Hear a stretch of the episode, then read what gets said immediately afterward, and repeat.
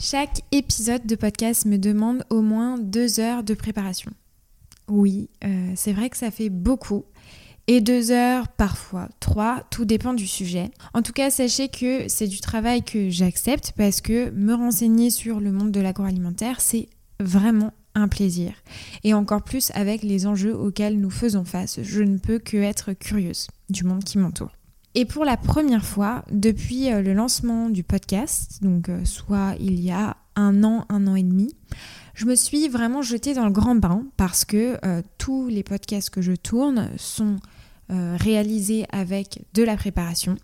Et je me suis rendue sur le CIRA, donc le salon à Eurexpo à Lyon. Et c'était totalement en terre inconnue, disons-le, sans aucune préparation, parce que je suis juste partie avec mon micro à votre rencontre sans savoir qui est-ce que j'allais interviewer. Et merci à vous parce que vous m'avez raconté vos parcours, la mission de vos entreprises respectives, vos motivations à faire bouger les lignes et c'est ce qui rend la transformation alimentaire encore plus belle et surtout encore plus vraie. Alors j'ai très contente de euh, me munir de mon micro et de vous donner la parole une nouvelle fois. Et c'est pour ça que je suis heureuse aujourd'hui de vous présenter cette nouvelle série qui s'appelle La revue de presse du CIRA et qui mettra à l'honneur quatre entreprises, toutes innovantes dans leur domaine et très différentes, je dois le dire. Lorina, Gram, Augusto Pizza et Sokodai. Alors je vous laisse tout de suite avec ces épisodes de très courte durée. Euh, vous pourrez y découvrir ces quatre entreprises et je vous souhaite un bon trajet, bon travail, bon ménage, peu importe. En tout cas, bonne écoute.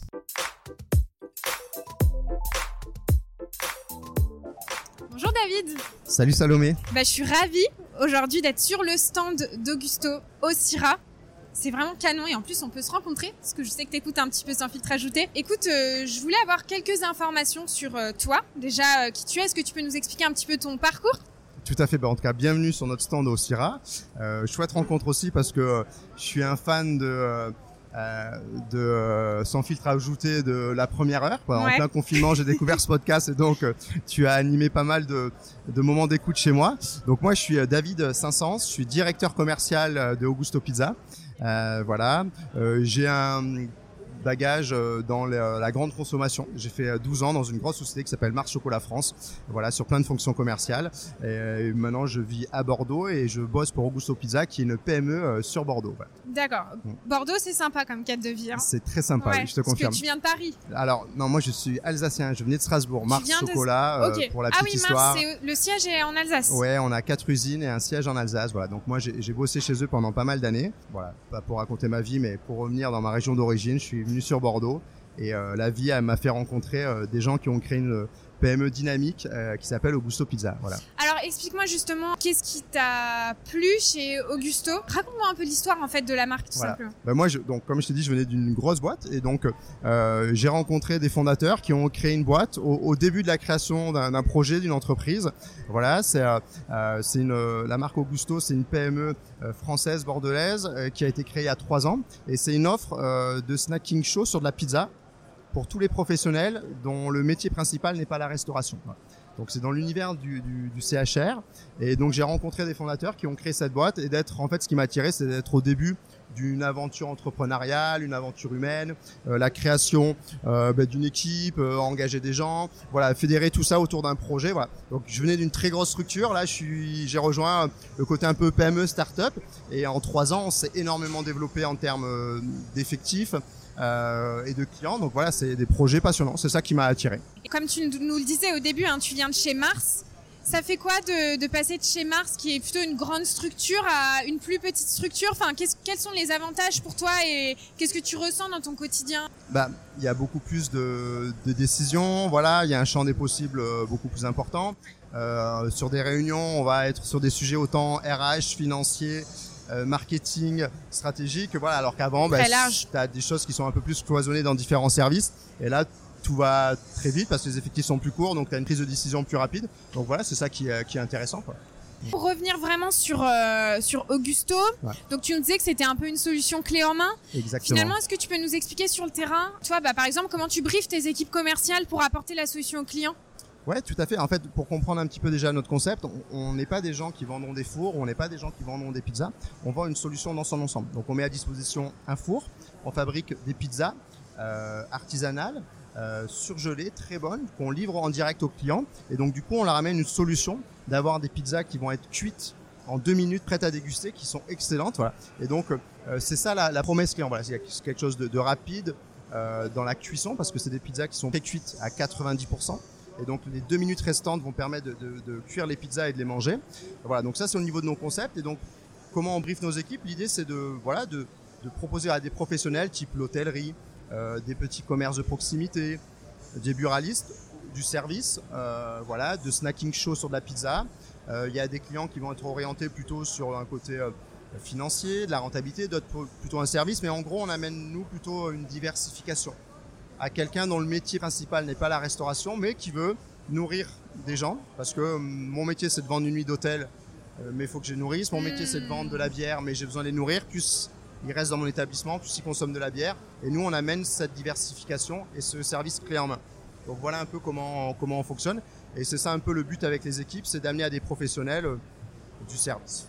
Et donc tu disais pizza artisanale. Comment elles sont fabriquées en amont ces pizzas justement? Alors dans nos labos, c'est des pizzas donc qui sont fabriquées à la main, qu'on laisse reposer pendant plusieurs heures. Ensuite, on les choque en température pour les surgeler, pour la elles sont pré-cuites. Ensuite, elles sont choquées en température pour la conservation.